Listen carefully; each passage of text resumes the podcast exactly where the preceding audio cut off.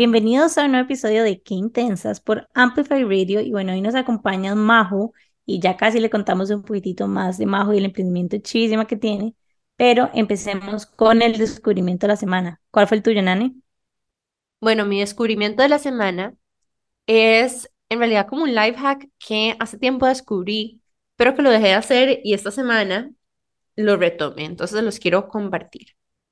Yo tengo mucho tiempo de ya consumir únicamente leche vegana. Y em, en realidad la que más me gusta es la leche de soya, porque siento que es la como la que más cuerpo tiene. A veces compraba leche de almendra, depende de la marca, como que me gustan las que son como más blanquitas, más densas, y a veces siento que tal vez como que la leche de almendra o la leche de avena son como muy delgaditas, muy aguadas, entonces no conecto tanto. Pero una de las formas, em, bueno, entonces, como son medio aguaditas, ponérselas al café hace que el café con leche, cuando uno quiera como un latte, no sepa como tan súper delicioso. Entonces, descubrí que hay una marca de leche de soya en polvo que se llama Soya Pack. Entonces lo que uno hace es que agarra una cucharada de eso y lo disuelve en el café. Entonces no le tenés que echar como más líquido al café y haces como un latte usando el líquido, el agua del café como el líquido para disolver la leche en polvo. Entonces te queda como, como más densito, ¿verdad? El café te queda como, como más chocolatoso, como más chocolate con leche. Y me encanta y de hecho Soya Pack tiene varios como sabores de leche en polvo. Em, a mí me gusta el que es de vainilla porque además le da como un saborcito y no necesariamente necesitas ponerle azúcar.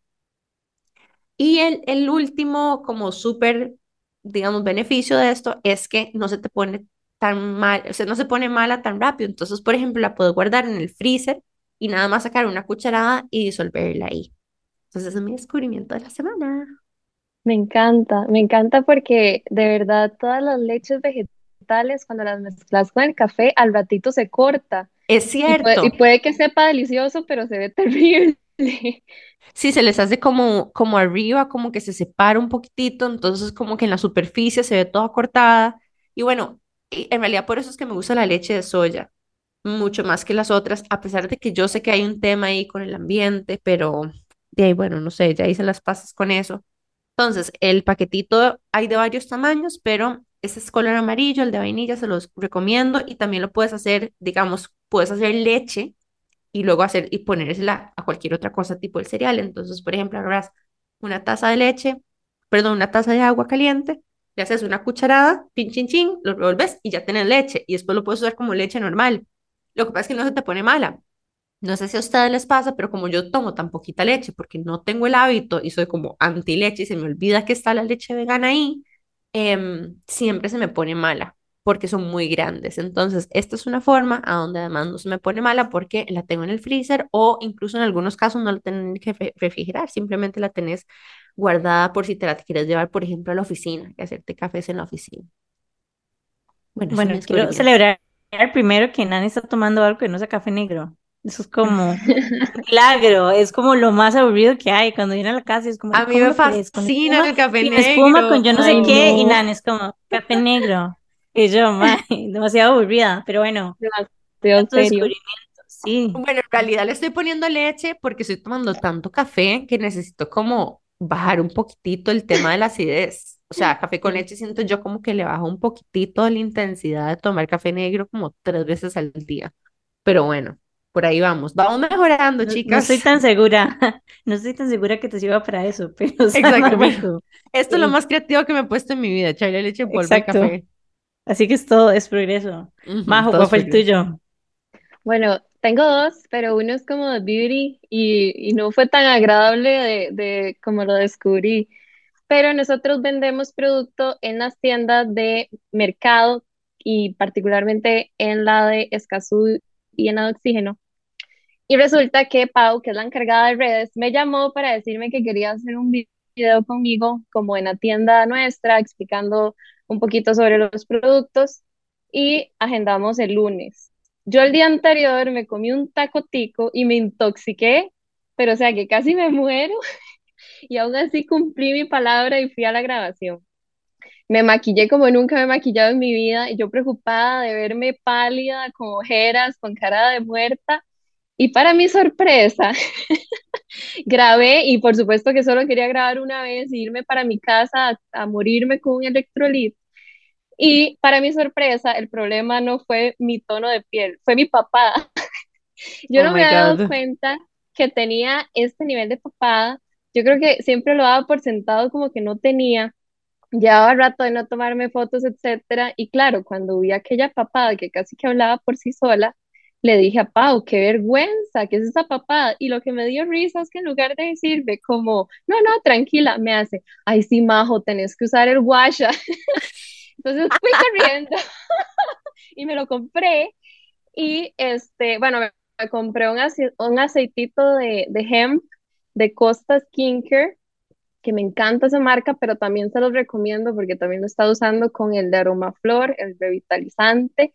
Y entonces estoy todas las noches, 25 minutos, pasándome y haciéndome un lifting y se lo juro que de lunes a hoy he sentido demasiado la diferencia. De Al menos verdad. yo que ¿Cómo, me veo todo el día en el espejo, digo, mira, de verdad se me está perfilando eh, la papada y también como abajo de las orejas, ¿verdad? Que hay como, como un huesito y ya lo estaba perdiendo. Y eso no tiene nada que ver con el peso, es, es parte del ejercicio facial. Entonces, eh, sí lo recomiendo Es como un workout de los músculos como del cuello mandíbula. Exactamente. Claro, el washa proof Pasanos. Haciendo movimientos como de la punta de la barbilla hacia el lóbulo de la oreja y de verdad, o sea, se lo juro que en una semana ya yo he sentido la diferencia. Pasanos el tutorial, yo tengo guachas. Yo te regalo uno, Nani. Gracias. Mm, Todas, rosa. sí.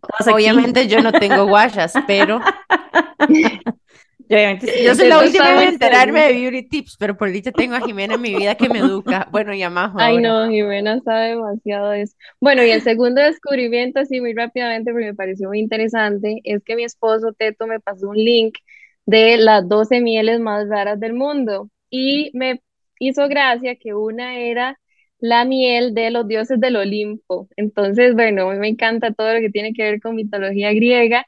Y es una miel que se produce en el monte de eh, Gimetto. Y es una miel que según la mitología era un monte donde solo vivían abejas y producían la miel más dulce y exquisita de toda antigua Grecia. Era una miel que según la leyenda hacía que los reptiles ya no fueran venenosos. ¿Por qué los reptiles? No tengo idea. Reptil no come miel, pero así dice la leyenda. Y me encantó, de hecho, en actualidad los apicultores griegos todavía cuidan y producen miel en la zona y al parecer es una miel exquisita, es poliflor- polifloral y viene de un origen de eh, mejorana, romero y tomillo. Es una miel espesa, oscura y de un sabor muy delicado. Entonces, fue un descubrimiento y necesito agregarla ya a mi colección de, de mieles. Bueno, por si no, no habían mapeado cuál majo era la que nos estaba acompañando hoy, yo creo que ya varios tienen una idea de cuál majo es la que nos acompaña. Está súper chida. Bueno, mi descubrimiento de la semana es que me encantan hacer pilates, pero únicamente he hecho pilates en clases grupales.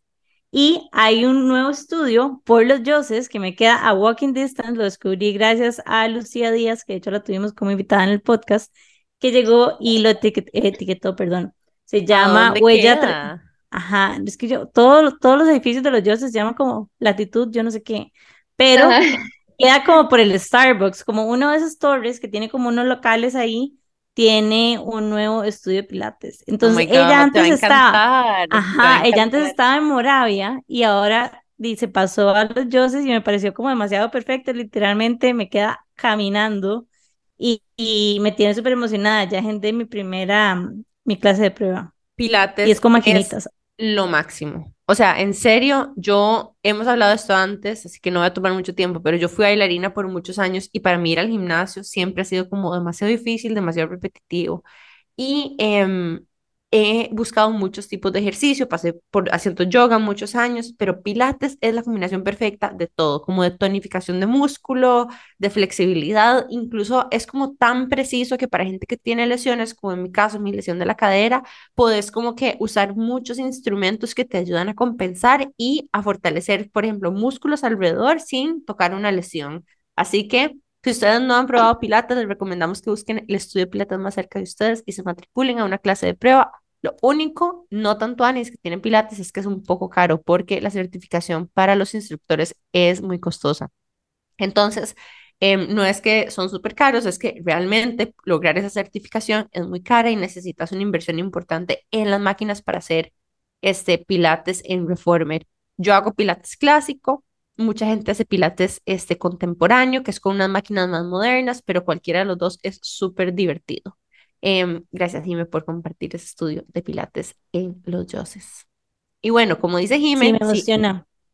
Si, no se han, ya, si no les hicimos el spoiler de que Majo está con nosotras, estamos súper contentas de tener a Majo Mena con nosotras porque además yo creo que ya fue hace un año que hicimos una campaña súper linda de las mieles de Majo para la temporada navideña. Entonces, una de las cosas que hicimos fue que Majo nos mandó mieles a la casa y probamos cada una de las cuatro mieles que nos mandó en diferentes formas de hacerlo. Recuerdo que tuvimos el Golden Honey, que también lo tuvimos en el Festival Intensas, em, que es, bueno, miel con cúrcuma y cardamomo y y Majo nos puede decir, pero es espectacular. Ajá, bueno, ahorita Mi les producto contamos. favorito de Pollen Keepers, quiero decir. Stop, después otra con lavanda, la probamos, creo que otra que venía miel de cafetal. Y bueno, en fin, Majo es una de las fundadoras de Pollen Keepers, más bien la, la voy a, le voy a pasar la palabra a Majo para que nos cuente un poquitito de ella y de su emprendimiento. Hola a todos los que nos escuchan, de verdad, muchísimas gracias, chicas, por invitarme, las admiro un montón. Mi nombre es María José Mena y tengo 28 años, soy mamá y esposa y cofundadora de Pollen Keepers. Es una empresa en la que tenemos toda la cadena de valor, somos productores, apoyamos y compramos miel también, eh, hacemos las infusiones, distribuidores, vendemos al cliente final, o sea, B2B, C2C, todo. Em, y es miel 100% nacional, eh, siempre intentamos llevar productos de muy alta calidad de la colmena a la mesa. Gracias, Majo. Somos súper fans de tus productos y de vos como emprendedora. Siempre tratamos de apoyarte en todo lo que, en todo lo que hagas, principalmente porque, o sea, creemos en ella y nos encanta apoyar a otras mujeres emprendedoras. Em, así que, bueno, el episodio de hoy se va a tratar de muchas cosas para que conozcan a Majo, conozcan más a profundidad todo lo que hacen en Pollen Keepers y si no conocen la marca, pueda profundizar, pero nos vamos a ir súper breve a un corte comercial y ya casi volvemos con más de Majomena aquí, porque intensas en Amplify Radio. Ya volvemos. Qué intensidad. Estamos de regreso con más de Qué intensas por Amplify Radio. Bueno, hoy nos acompaña Majo. Majo era emprendedora detrás de Pollen Keeper, la conocemos hace ya bastantes años, de hecho, y fue parte de nuestro primer bootcamp de Intensas. Majo, me acuerdo en alguna de estas ocasiones en las que estábamos conversando que me contaste de dónde había nacido tu pasión por la miel y que venía un poco de tu familia. ¿Nos contarías un poco más de cómo fue que nació todo? Sí, bueno, para ponerlos un poco en contexto, en realidad em, toda la visión sucedió cuando estábamos en un trabajo estable. Eh, nosotros, bueno, mi esposo y yo estudiamos arquitectura eh, estábamos con una chiquita súper recién nacida, como de cuatro meses, y la historia se reescribió como si fuera una película. Eh, nosotros, por hacer experiencias de fin de semana, fuimos al apiario de unos primos allá en Puriscal y, y a pesar de que no eran como las condiciones ideales, ¿verdad? No era como un apiario de exhibición y de turistas con todo pintado perfecto. Definitivamente creí en las conexiones porque algo muy mágico sucedió ese día. Nos pusimos el traje, normalmente el apiario se visita en el golden hour de la mañana de la tarde Entonces, verdad, era una finca espectacular de eucaliptos, el sol escondiéndose, todo dorado, nosotros con un traje que parece como de astronauta, eh, asustados, porque claro, todo el mundo nos ha contado que las abejas pican durísimo y etcétera. Entonces, eh, había mucha adrenalina de por medio y no sabíamos qué nos esperaba. He, he sido una persona que siempre investiga las cosas antes de hacerlas y fue como de las pocas primeras veces en las que dije, no sé a qué voy, no sé qué estoy haciendo acá, no sé qué voy a sentir. Cuando empezamos a caminar en el apiario, me picó una abeja como al segundo. me picó en el tobillo y me acuerdo porque, porque me dio mucha ansiedad saber qué iba a suceder después. Ahora, en actualidad, me pican 25 a la semana y todo bien. En ese momento me asusté mucho, entonces me acuerdo que, que, que tenía muchas emociones encontradas y de la nada todas las abejas nos empezaron a rodear el traje. Y las abejas tienen un unisonido, una univibración, que a pesar de que son millones, ellas están alineadas porque es una de sus formas de comunicación y herramientas. Y me sentí tan alineada. Extrañamente estaba asustada, con dolor, Teto estaba como por otro lado preguntando otras cosas y yo estaba rodeada con un torbellino de abejas y me gustó, no sé por qué. Eh, me acuerdo que conversamos bastante con mis primos y cuando nos montamos así al carro, como ya para volver a la casa de, mis papás en ese momento, me acuerdo que Alberto y yo nos volvimos a ver y dijimos, ¿qué acaba de pasar? O sea, ¿qué fue aquello?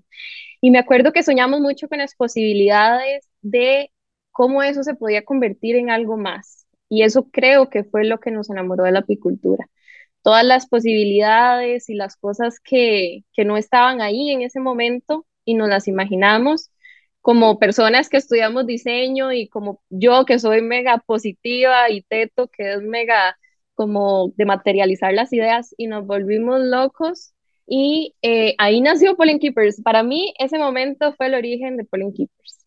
Ya después fue un proceso, eh, pues como cualquier emprendimiento, de muchísimo esfuerzo, de tocar miles de puertas. O sea, yo no les puedo explicar la cantidad de catas que yo les regalé a todos los chefs que me dieron pelota en este país. O sea, si a mí me decían que sí, yo agarraba mi canasta de picnic, porque era una canasta de picnic, donde andaba todas las mieles que tenía en ese momento, que no se comparan con las que hay ahorita, por supuesto, y yo me iba y compraba como unos quesitos y compraba hierbas y frutas y panes, y yo me iba donde estos chefs y yo, prueben esto, por favor. y ya me tenía como todo un speech y yo, vea, imagínese esto con aquello. Y de ahí empezaron a darnos pelota, empezamos a posicionar la miel eh, como algo más allá que nutricional, algo más allá que busca la pureza, sino como algo que tenía muchísimo potencial para la gastronomía. Y eso hizo que las personas vieran eh, que de verdad la miel se podía usar en muchísimo más que una galletita soda o algo así, que todo bien, yo apoyo la galletita, la galletita soda.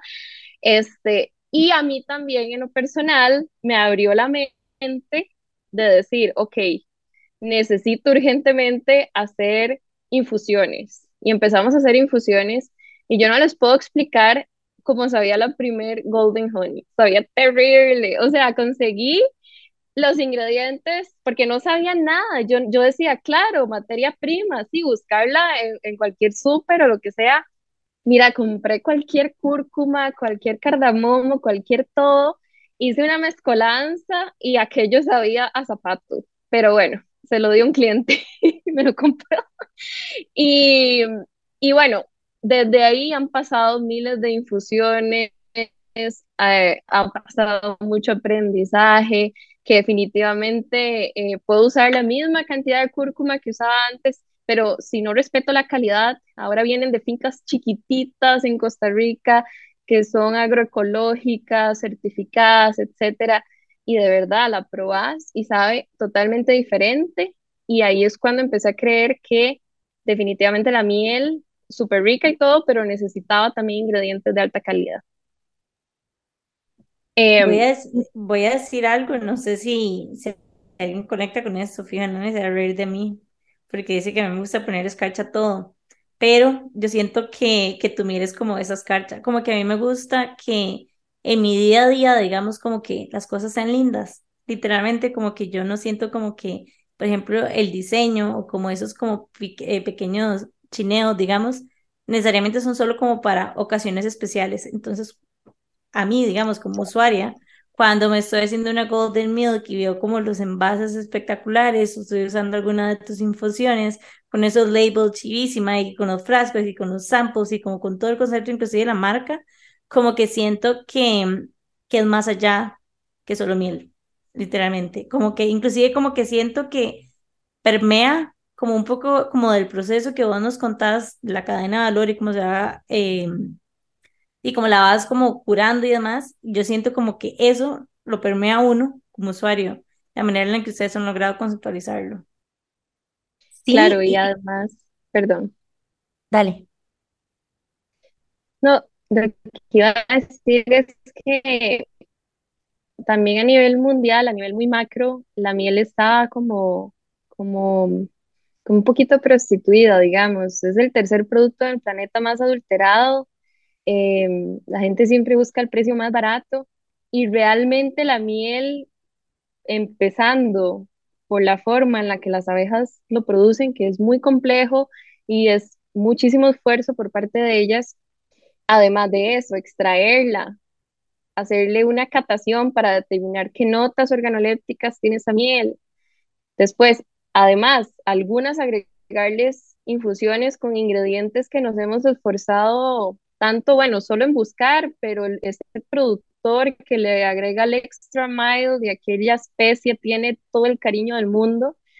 Definitivamente no podíamos primero eh, presentarla en un frasco grande como que para que fuera alto consumo, digamos, como para que se lo echaras a todo. Definitivamente lo pusimos en el tamaño que es y con el cariño de la etiqueta para que de verdad las personas sientan que es para momentos especiales. Y bueno, en el día pueden haber muchos momentos especiales.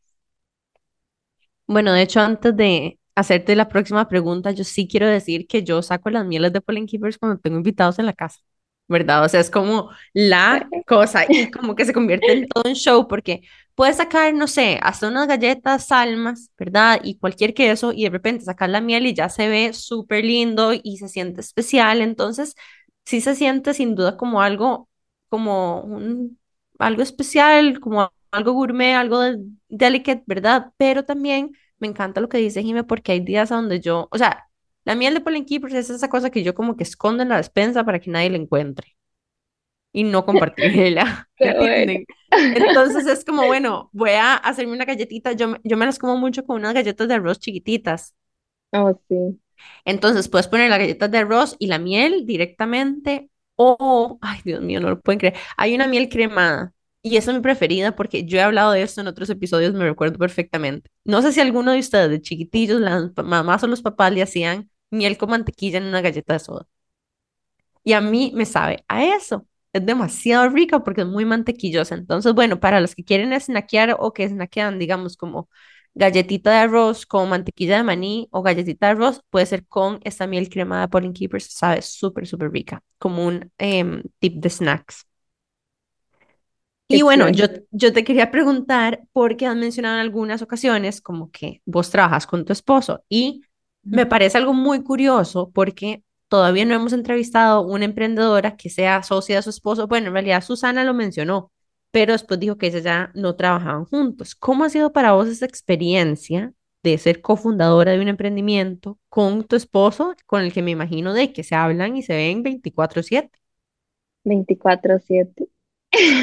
Bueno, el emprendimiento comenzó en abril del 2019 y, y empezó con, con Teto, o sea, desde el inicio, desde esa experiencia que tuvimos en la finca.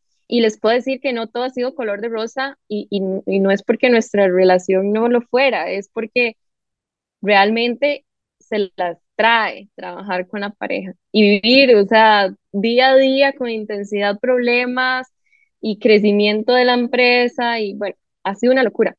Hasta la fecha creo que lo hemos logrado porque hemos tenido muy buena comunicación y desde el año pasado dividimos roles con pasión, no fueron roles obligados, fue como que a vos qué te gusta, a mí qué me gusta, mira, la verdad es que mejor enfoquémonos en esto, se complementan perfecto, pero, pero tenemos que tenerlo muy claro.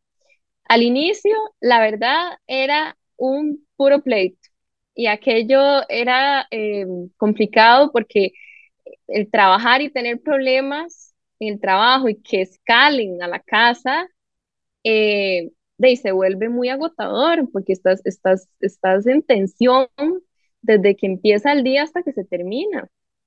Y nosotros nos llevamos muy bien, tenemos nueve años de estar juntos y estudiamos arqui juntos, hicimos la tesis juntos y siempre habíamos sido, como dicen por ahí, muy pegas y no podíamos creer que esto nos estuviera afectando tanto. Pero es que, claro, emprender, nosotros no saber nada de business, de administración, de nada, ya era una sufridera personal de cada uno, no, no sabíamos cómo hacer las cosas, hacer algo nos tardaba tres veces más que cualquier persona que tuviera el conocimiento. Entonces, em, los dos estábamos como apuntando al mismo objetivo, pero con pensamientos totalmente diferentes. Por supuesto que de la boca para afuera era muy fácil decirlo, como, mira, tenemos que mejorar la comunicación, pero eso era imposible cuando todo estaba mezclado. O sea, yo de verdad hubo un punto de mi vida en el que sentí que absolutamente toda mi vida estaba mezclada con polen. Yo sentía que polen me definía, yo sentía que, que cada vez que hablaba tenía que hablar de polen porque pasaba ahí todo el día y estaba con mi pareja todo el día y, y eso es un poquito tóxico, la verdad no lo recomiendo. Em, y de hecho, da la casualidad que cuando entré a un programa del INCAE de Lead Mujer, y ahí fue donde choqué contra pared. Fueron en un lapso muy corto demasiada información, conceptos de negocio que yo no tenía, que no teníamos en la empresa, y me tocó enfocarme en eso, me tocó ponerme rebelde también de decir, ok, es, la, la, la, academia dice esto, yo lo quiero hacer diferente y era muy difícil ir en contra de esto y también otras cosas que por supuesto estaban maravillosamente explicadas y yo las quería hacer así y aplicar en la empresa. Y ahí fue donde me di cuenta que a mí me gustaba esta parte y sentía que estábamos peleando en pareja porque los dos estábamos divagando en cómo hacer la parte administrativa y, y noté que a mí me gustaba un poco más que a Teto. Entonces, eh, mentira que fue que tuvimos una conversación reveladora, realmente fue pasito a pasito, conversación a conversación, donde definimos roles en los cuales yo me encargo más como de la parte administrativa, eh, posicionamiento de marca, ventas, creación de las infusiones, y Alberto hace algo que es muy importante y que le da como una especie de sello de garantía a la empresa, que es que Alberto se enfocó en innovación de la producción y que a la gente le ha encantado porque yo creo que nos visualizan también como una empresa que informa acerca de las abejas y de productos de la colmena y etcétera, y no solamente de miel, como que hay un conocimiento de trasfondo. Bueno, a Teto le encanta esa parte y él se ha enfocado en eso, y pues, y pues la verdad es que lo hemos llevado así hasta la fecha. También hemos tenido que cambiar el mindset y aceptar de que sí, a veces un sábado, un domingo en la noche tenemos que hablar de esto y que a veces estamos en un date y tenemos que hablar de esto y que está bien y que, y que, y que hasta que la empresa no esté con más personal, tenemos que seguir haciéndolo así. Eh, nada más que esa conversación no nos tiene que acalorar ni sentir que es algo personal, sino que también es una etapa y que la, la debemos de llevar así, como los dos aportando mucha paciencia en, la resolución de los conflictos de la empresa. Entonces, sí, eso ha sido. Me siento identificada con demasiadas partes y voy como a enumerarlas. Número uno es como la edición de tareas en base a pasiones. Eso es algo que de hecho Nani y yo hacemos en Quintensas. Creo que tampoco ni siquiera existió como esa conversación, nada más es como lo que le gustaba a cada una y por No, sí, sí, sí, sí existió. Se complementa, sí existió. Pero fue más como yo odio hacer esto. Y la otra dijo, uy, yo lo amo. y así, esa fue la conversación. Literal, es como, todo Excel, yo no quiero saber nada. Y, yo a mí no me pongo a hacer nada de eso. De redes. Pero ya no de Excel. Pero eh, fue como muy así y eso lo hizo como que fuera demasiado más llevadero. Porque, vamos a ver, al final de cuentas, los emprendimientos uno termina apasionándose demasiado por. Y si tratas como de abarcar todas las áreas y tener socios, no necesariamente las cosas van a fluir también Y algo que yo siempre he dicho es como, yo tengo un montón de amigas, pero yo no sé con qué otra amiga yo sería socia, la verdad, por ejemplo. Es como, no es algo tan, no es tan easy breezy. De hecho, hay esta terapia de socios, no sé si ustedes sabían esto. Uh, Porque no, ajá, no, porque no es una relación tan, o sea, son muchas cosas que hay que es estar como enfrentando, terapia de parejas al final, seguro, como una Exacto. mediación. Total. Sí. Ajá. Entonces, me encantó la manera en que lo solucionaron. Nosotros hicimos lo mismo. Eh, segundo es lo de la, y es algo que yo siento que le pasa a demasiada gente, y es como que uno siente que uno es el emprendimiento. Pero así, crisis de identidad. Yo me acuerdo como que Ajá. hasta después lo entendí. Fue como yo lloraba cuando cerré la tienda porque básicamente en mi mente me estaba acabando yo como ser humano y como individuo. Me explico la locura. O sea, es como, no, no es, no, no está pasando nada con ustedes, nada más es como un cambio que está pasando en su emprendimiento, pero uno no necesariamente lo ve así, digamos, en ese momento.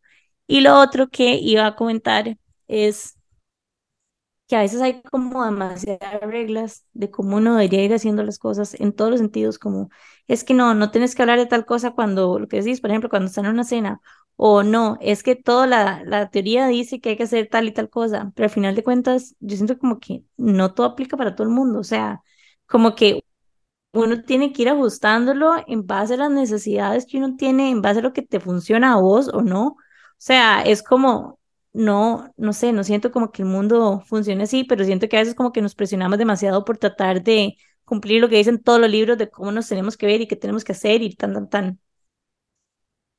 Claro, y la empresa también, porque yo considero muy importante al inicio de una empresa definir la misión y la visión, pero me parece que conforme pasan los años, la evolución es más acelerada y yo creo que uno debería replantearse y no, no escribir la visión y la misión como en plata de 925 y dejarlo ahí congelado 40 años en la empresa, sino como decir, ok, el mundo está cambiando a nivel macro y las personas que me rodean también, tengo que empezar a redefinir también cómo es mi empresa, al igual que uno mismo. Y yo creo que eso también quita mucha presión y, y hace que la empresa avance también más rápido a la innovación. Totalmente, porque te vuelves más ágil y eso es uno de los beneficios y de tal vez como de las cosas que tienen mucho más a favor los emprendimientos pequeños que las empresas más grandes, tu capacidad de reaccionar a algo del mercado, porque al final el emprendimiento los primeros años no es más que un experimento más, me explico. Entonces, para vos iterar y hacer cosas de manera diferente, rápida, es primero uno casi como una necesidad para, o sea, de sobrevivir, ¿verdad? De supervivencia. Tenés que sobrevivir en el mercado, entonces tenés que sacar rápido los productos que no se te venden y hacer algo nuevo rápido porque tenés que figure out las cuentas del próximo mes o en dos meses, ¿verdad? Entonces te obliga como a moverte muy rápido y muy ágil. Y em, esto que vos decís, no sé si a muchos emprendimientos les pasa, pero muchas veces este ejercicio como de ordenar la casa viene cuando ya comprobaste de que, que el mercado sí te quiere. Me explico. Como que siento que hacer tanto planning a veces es como poner la carreta antes del buey y te limita. Primero tenés como que lanzarte, probar, a ver si hay fit, ¿verdad? Con el mercado, si hay interés y si eso sí te pega, ok, ahora sí, empecemos a ordenar la casa. Pero si te pones a hacer demasiada regla, demasiada estructura, demasiado planning antes, puede ser que te quedes en el planning y nunca lo lleves a la ejecución. Así que también como que una invitación a que la gente pruebe cosas de forma más experimental y que va a venir el momento para ordenar la casa. Eh, Jime. Quiero agregar algo y es, en mi experiencia, lo único que yo me arrepiento es que nunca hice como procesos, como que un montón de cosas que dejé, a- que digamos, dejé que el emprendimiento se hiciera demasiado grande antes de empezar a hacer. Entonces, no estoy diciendo como que tienen que tener todo escrito y que todo enumerado y todo perfecto, pero definitivamente si yo pudiera irme para atrás, yo empezaría, digamos, a trabajar poco a poco como manuales, procesos, sistemas que dejé que se acumularan y básicamente se me hizo una bola de nieve que hasta ahora estoy como tratando de, de, ¿cómo se llama?, de salir, pero me ha costado. Ha sido lo que más me ha costado en estos 10 años. Claro, y es que los procesos eh, también te ayudan porque son un experimento. Vos creas el proceso y a partir de eso medís si sentís que es algo que funciona para vos. Entonces, estoy totalmente de acuerdo con vos y más bien siento que hay que hacer muchos procesos para uno realmente ver cuál es el que se acopla a la empresa de uno. Yo lo veo mucho como en la parte de recursos humanos de mi empresita, digamos, no somos muchos, pero hemos aplicado muchísimos procesos en este último año y nos hemos dado cuenta que definitivamente un modelo tradicional no es lo que nos funciona a nosotros, pero creamos un proceso eh, casi que experimental desde cero, así como armándolo como un rompecabezas y nos ha funcionado bastante. Entonces yo, yo sí soy también partidaria de los procesos. ¿Y, y cuál es ese proceso que tuviste que inventar, Majo? Eh, yo creo que las, el, el, el, manual de cargo, digamos, ¿qué, ¿qué le toca hacer a cada persona en una empresa tan pequeña? Tenerlo tan definido puede ser que lleve a conflicto entre empleados y hasta yo midiendo la capacidad de esa persona. Creo que siempre hay que tener un, como un balance y que la persona pueda ser integral y que sí, por supuesto que tiene cargos definidos, pero también otros que estén basados en su pasión. No sé, si esta persona es mi asistente administrativa, pero resulta que le encanta cocinar y me va a ayudar a sacar la próxima miel, digo ahead y que me ayude. Me explico, y se vuelve como algo integral y ella a mí me está demostrando, está apasionada, está aportándome un montón de ayuda pero definitivamente ese no es el modelo tradicional, más bien es como dos trabajos totalmente separados, pero como es una empresa tan pequeña, ha funcionado y todas estamos en ese ride. Porque no, y es puras mujeres y teto. No, y es muy chido porque así la gente se va como empapando de otras áreas también y pueden crecer, porque lo que uno quiere a nivel de cultura es que la gente diga, ah, eso no me toca a mí, eso no es mi trabajo, porque un emprendimiento, todos tenemos muchos sombreros. Em, pero bueno, vamos a irnos a un súper breve corte comercial. Gracias por todos estos aportes y sabiduría, Majo. Y en unos minutos volvemos con más de Majo de Pollen Keepers aquí por Qué Intensas en Amplify Radio. Ya volvemos. Qué intensidad. Estamos de vuelta con más de Qué Intensas aquí por Amplify Radio. Y bueno, tenemos a María José Mena, cofundadora de Pollen Keepers, una marca de mieles de microlote y mieles de especialidad que nosotras somos súper fans. Y hemos venido conversando con Majo varias cosas, no solamente de su vida personal, sino profesional. Y la próxima pregunta que tenemos para Majo es la siguiente. ¿Cuáles han sido los tres retos principales que has afrontado en tu historia emprendiendo con Pollen Keepers? Bueno, primero que nada, definitivamente ser mujer y estar en el área de la agroindustria. Eh, em, y es como una mezcla de cosas, es como mi edad, eh, que soy mamá, que soy mujer y que tengo que ir a hablar de precios con un apicultor como de 60 años que está acostumbrado a hacer negocios con otros hombres. Bueno, pues adentrar en el tema de, machismo no quiero porque realmente creo que es un tema que, que, que es como generacional eh, y definitivamente todo esto lo he logrado porque hasta mi esposo me ha ayudado. He estado en situaciones incómodas en las que estoy hablando con alguno de ellos y cuando le dirijo la mirada cerca ya, que hablemos de números, me quitan la mirada y ya como que enfoca a, Teto como que voy a hablar con vos y me encanta porque Teto se queda callado y hace, no, no, la de la plata es majo y yo, ay, Dios mío, amo, digamos. y entonces eh, les toca, les toca y no te puedo explicar, yo tengo toda la paciencia del mundo y, nunca me he puesto como, como a sentirme por encima de ellos, es que esa no es, no es la idea, yo hablo exactamente igual y entablamos la conversación, les cuesta un mundo y yo, y yo lo entiendo porque siento que no es culpa de ellos, es como un tema generacional, de la industria, de todo, y al final lo logramos a duras penas, pero entonces desde que empezamos ya ahora me escriben a mí porque saben que de verdad era yo la que tenía que hablar de este tema. Entonces, definitivamente es un reto. Yo creo que, que cada vez más deberíamos de haber mujeres apicultoras, mujeres a la cabeza de proyectos de agroindustria y tomar las riendas y no dejar que esos temas nos intimiden y dejar, ok, ahora, bueno, está bien, háblelo con él o, o háblelo con esta persona que tiene edad y que se viste como alguien de negocios. Entonces, ese ha sido como uno de los retos más grandes de igual manera me he empoderado y he podido lograrlo porque me toca hacerlo eh, y ahora lo disfruto y, y, más bien hace poco estuvimos bueno, hace poco no, el año pasado estuvimos en una conferencia con mujeres productoras de café con la Asociación de Starbucks y yo les decía a todas, pero, pero ustedes qué hacen, saquen los números. Bueno, le voy a preguntar a mi esposo. Yo no, sáquenos usted. Dígame cuánto le va a costar ese proyecto, porque no va usted a ver las abejas. Ay, es que si me pican y yo, ¿qué importa? pues vaya, salga adelante, haga, haga usted su camino. Y me ha impactado mucho, ¿verdad? Porque es algo de, de este sector que cuesta mucho que la mujer esté en la cabeza del proyecto. Eh, em, el segundo reto más grande ha sido que tenemos que educar un poquito y estar al riendo de la producción para poder generar un producto que es el que necesitamos. Definitivamente nosotros que estamos comenzando no podemos llegar a imponernos a un apicultor. Mira, según, eh, no sé, UC Davis, toda la, la parte de la universidad que está encargada de estudiar las calidades de la miel, dice que usted, apicultor, tiene que producir de esta manera.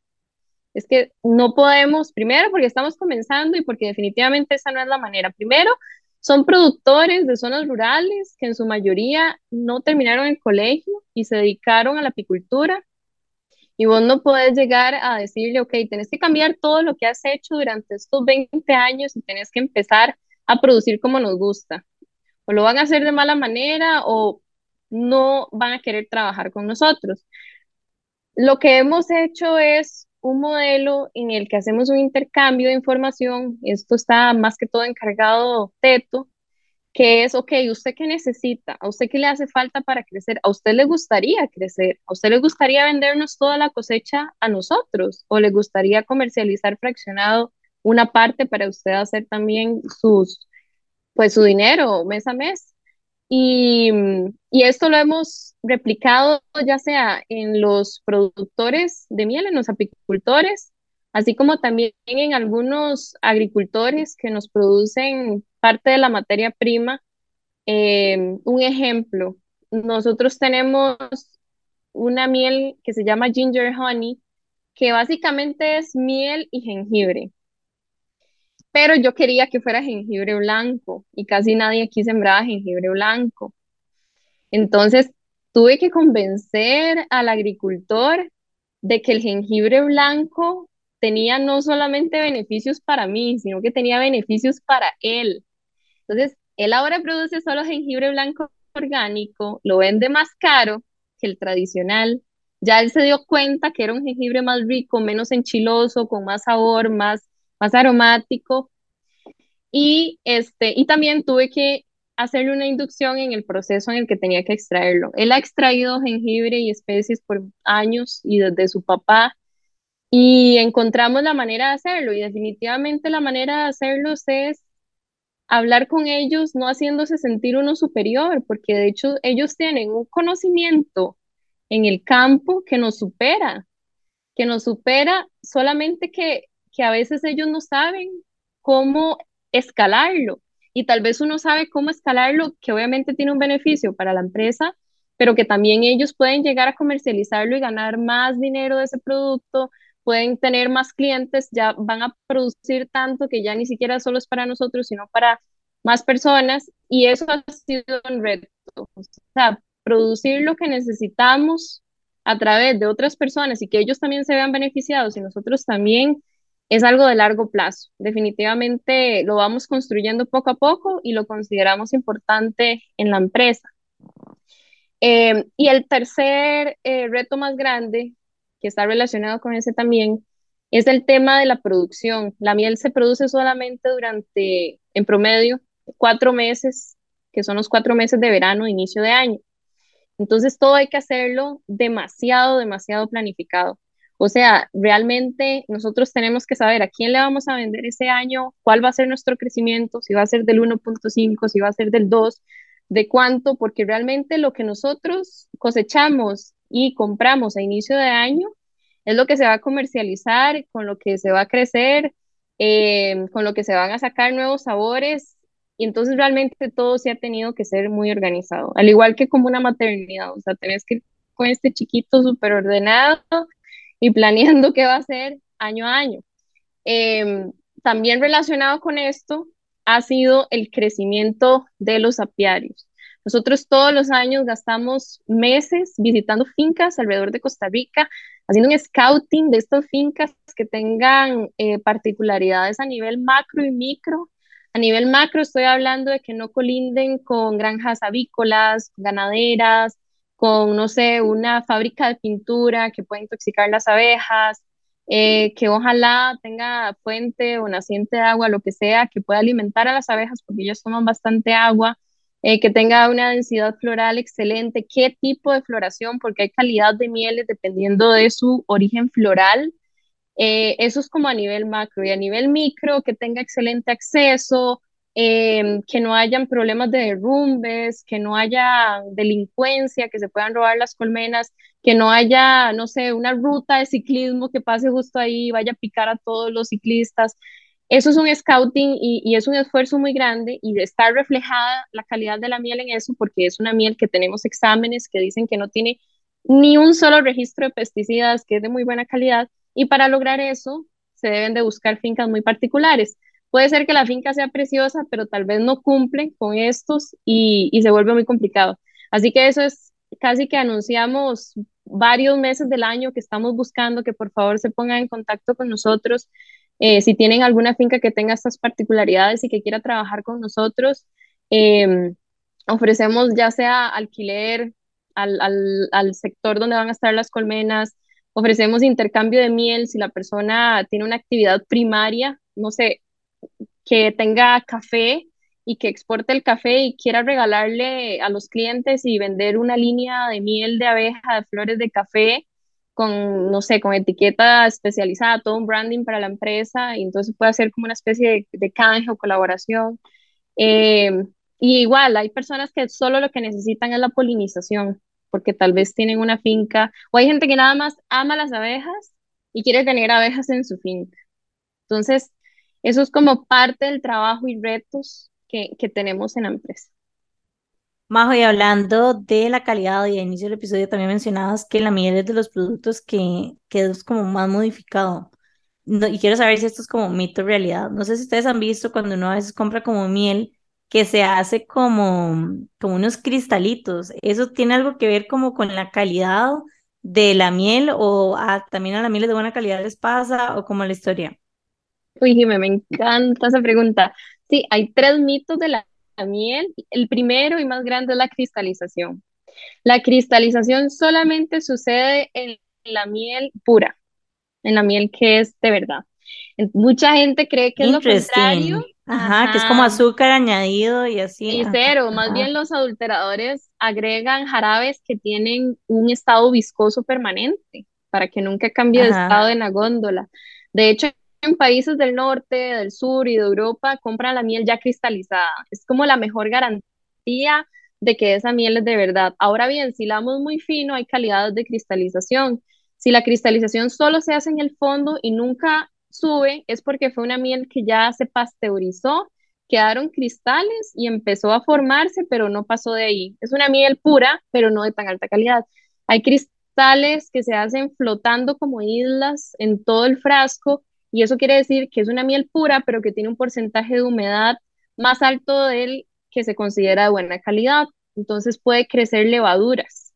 O sea, no es tan recomendada.